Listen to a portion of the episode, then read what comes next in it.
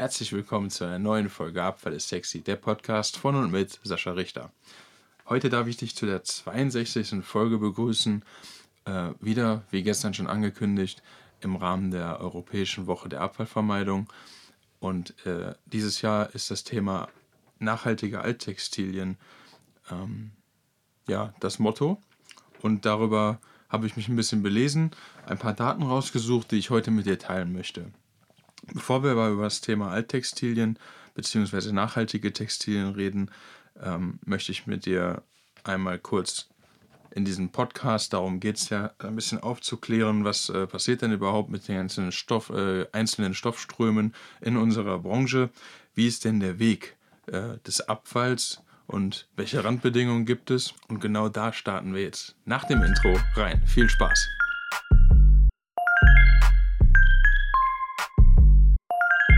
Schon mal durch deine Straßen gezogen bist, beim Spaziergang oder ähnliches, hast du sicherlich diese ähm, vielleicht manchmal farbenfrohen, teilweise aber auch äh, beigen Container gesehen mit dieser Einwurföffnung, wo dann Alttextilien draufsteht. Und genau darum geht es und da fängt quasi der Weg an.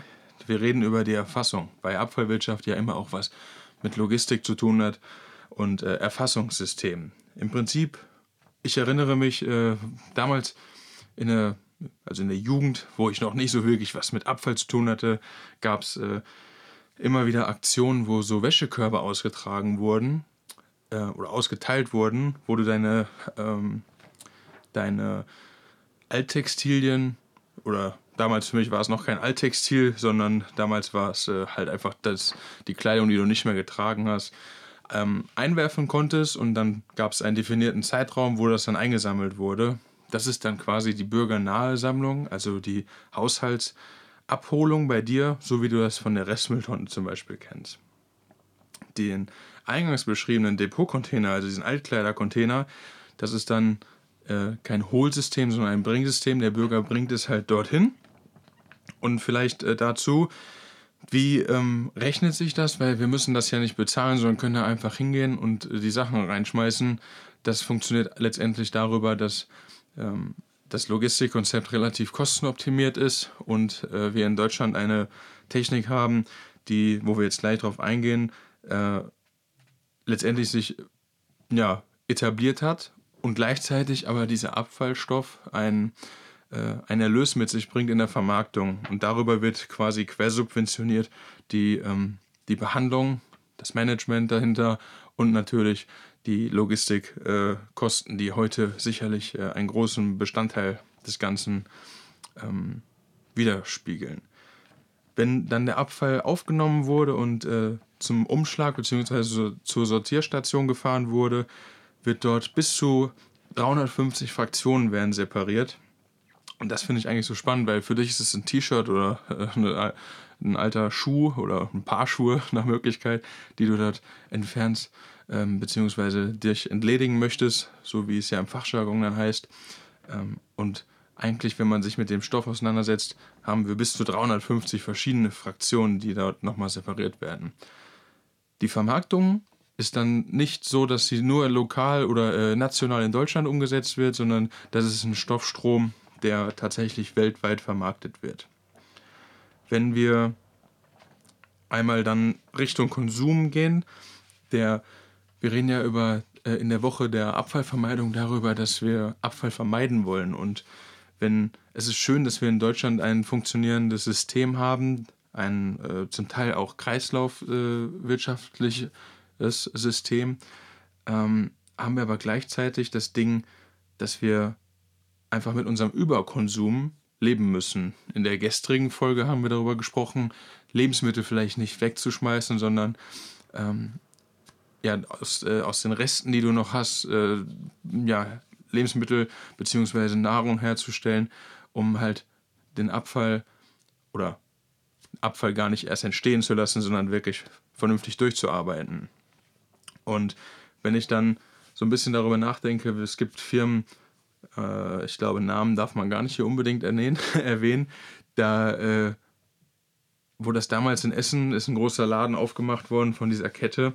Und die Leute sind da reingegangen und haben sich im, im Gang umgezogen, haben sich die Sachen drüber geschmissen, weil alles so günstig war. Und bevor es weg war, äh, haben sie sich halt ganz schnell die Sachen drüber geschmissen. Ah ja, passt, zack, nehme ich mit. Manche Dinge wurden gar nicht drüber äh, anprobiert. Größe passt in etwa, nehme ich mit.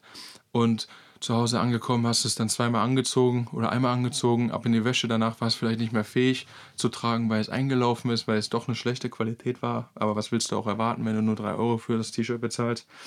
Ähm, und schmeißt es dann weg. Und jetzt haben wir natürlich aktuell andere Randbedingungen, dass alles teurer wird. Vielleicht überlegt man sich das dann äh, zweimal, ob man das so machen möchte. Doch gleichzeitig das T-Shirt, was vielleicht 30 Euro kostet, aber was du viel länger halten kannst, sind halt erstmal 30 Euro. Und dann kannst du für 3 Euro vielleicht doch was kaufen, was du erstmal ein Jahr lang äh, tragen kannst. Wer weiß es, ne? Ähm, und auch da möchte ich nicht in die Bewertung gehen.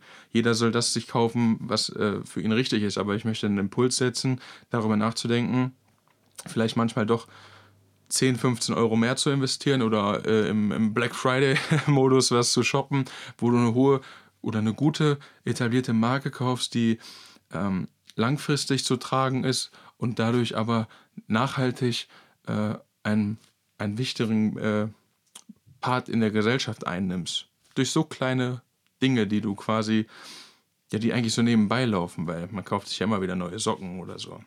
So viel zum Thema Abfallvermeidung und das, was letztendlich jeder Einzelne für uns dann äh, oder von uns da nutzen kann. Ich möchte dir auch äh, eine Zahl mitgeben, was wir jährlich so an, an Anfallmenge haben an Alttextilien in Deutschland. Da reden wir über 1,3 Millionen Tonnen Abfall.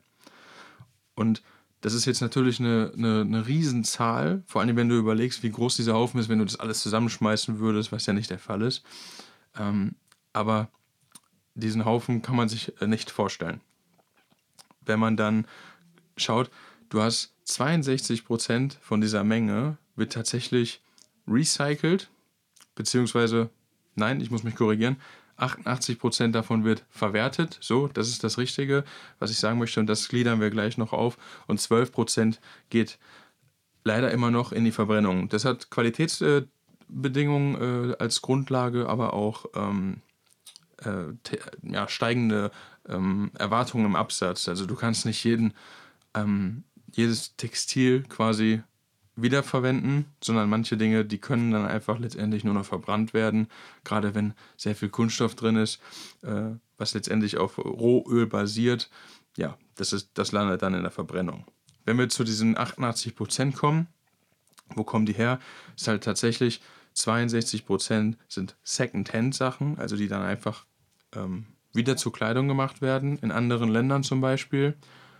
Und 14% haben wir ähm, im, im Recycling in dem Sinne, äh, dass wir da, daraus zum Beispiel Putzlappen oder Dämmstoffe werden daraus hergestellt. Ich habe dazu auch eine interessante äh, Grafik im Internet kennenge äh, oder gefunden im, auf dem Umweltbundesamt. Übrigens, wo ich gerade äh, Quellen benenne, ich habe da viele Informationen, die ich dir jetzt hier teile, beim BVSE gefunden in der Studie von, es gab da eine Studie 2020 zu den Daten. Die kannst du dir gerne auch nochmal im Internet raussuchen. Und beim Umweltbundesamt gibt es so eine typische, äh, ein typisches Fließbild, wie die Stoffströme funktionieren. Das kenne ich schon in der Ausbildung, war das damals immer der Fall. Da äh, ist jetzt der Stoffstrom Alttextil in Deutschland 2013 aufgegeben. Ich gehe jetzt nicht zu sehr in die Zahlen. Du kannst das raussuchen, Umweltbundesamt Alttextilien, dann findest du es sofort. Ähm, nur das Ding ist wirklich mal betrachtenswert. Also du siehst, äh, wenn man diesen Stoffstrom einmal betrachtet, die, Aufkommen, äh, äh, die aufkommende Menge, dann halt das, was getrennt gesammelt wird, das ist schon der deutlich größere Massenstrom und dann nochmal die Erfassung über den Restabfall. Also es gibt immer noch Leute, die dann zum Beispiel die Alttextilien einfach in die schwarze Tonne schmeißen, als sie dann der Getrenntsammlung wieder zuzuführen. Dann haben wir in der Getrenntsammlung einmal den Import und den Export. Und dann geht es in die Sortieranlagen und von dort aus hast du einen ganz kleinen Teil, der in die thermische Behandlung geht ähm, beziehungsweise die energetische Verwertung, einen sehr großen Teil in der Wiederverwendung, Secondhand. Und dann hast du nochmal einen, etwas kleineren Teil als das Secondhand-Thema, was in die stoffliche Verwertung geht. Das ist dann Faserrückgewinnung oder Alttextilverarbeitung für Putzlappen äh, oder ähnliches. Also viele Sachen landen dann zum Beispiel auch im Automobilbau, wie man aus dieser Zeichnung oder aus diesem Stoffstrom-Fließbild äh, herausnehmen kann. Ebenfalls, ähm, wenn man nochmal kurz zu diesem Thema Erfassung über Restabfall zurückkommt, siehst du, dass es auch dort quasi in MBAs geht, also mechanisch-biologische Anlage. Und auch dort geht hinten raus quasi sehr viel aus diesem Stoffstrom oder die gesamte Menge in die energetische Verwertung.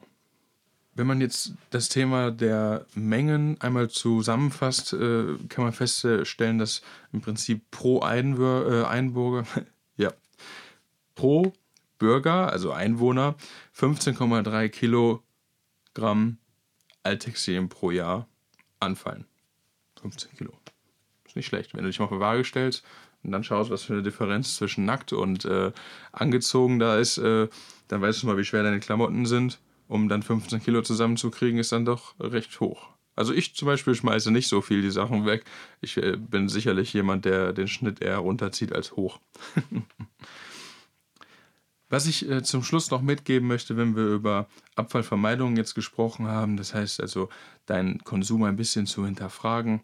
Ähm, oder vielleicht kennst du auch Leute in deinem Umfeld, ich kenne solche Leute natürlich auch, die regelmäßig äh, diesem Shoppingvergnügen nachkommen und dadurch natürlich ein Stück weit auch äh, ja, kaufen, gibt es Glücksgefühle, das verstehe ich auch.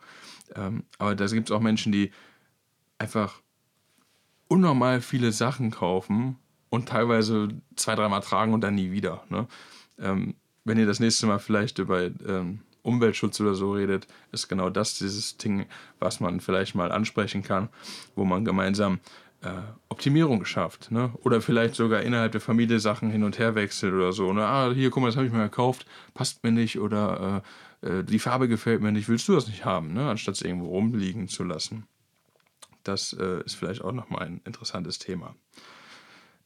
Ich hoffe, dir hat diese Folge gefallen und äh, ein paar äh, Dinge hieraus kannst du für dich mitnehmen. Ich finde immer wieder interessant, wie stark wir eigentlich in Deutschland schon aufgebaut, äh, aufgestellt sind, während es äh, in anderen Ländern nicht der Fall ist. Und das ist so ein Ding, wo man wirklich drüber reden muss, weil wir können in Deutschland nicht die Welt retten. Das haben wir auch schon ein paar Mal jetzt hier im Podcast gehabt. Äh, es funktioniert alles.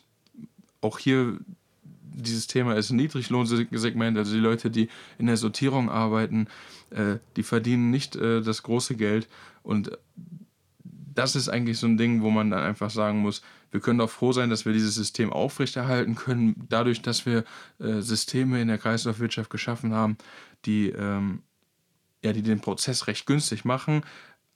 Aber auch das wird alles teurer. Die Logistik wird teurer, die Leute wollen mehr Geld verdienen und dürfen auch mehr Geld verdienen.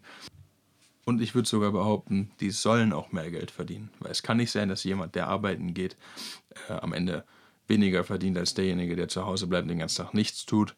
Ähm, und gleichzeitig wird auch dort der Markt, der wird sich verändern. Da stecke ich nicht tief drin, aber es ist doch immer so, wir haben Schweinezyklen in der Kreislaufwirtschaft, die dafür sorgen, dass es äh, Ups und Downs gibt. Ähnlich wie ich das hier auch schon für Claire schon mal geschildert habe, ist es im Textil bestimmt äh, genauso, wenn ich da wenn vielleicht sogar jemand hier zuhört, der da richtig was zu sagen kann, würde ich mich freuen auf ein Podcast-Interview mit dir. Ähm, das soll es jetzt für heute gewesen sein. Ich freue mich, dich in der nächsten Folge am Donnerstag wieder begrüßen zu dürfen und wünsche dir jetzt von Herzen alles Gute. Und mal schauen, vielleicht hast du jetzt sogar den Gedanke, stimmt, ich kaufe auch manchmal zu viel oder zu wenig oder boah, ich habe da noch ein paar Sachen, interessant, aber auf alle Fälle nicht wegschmeißen.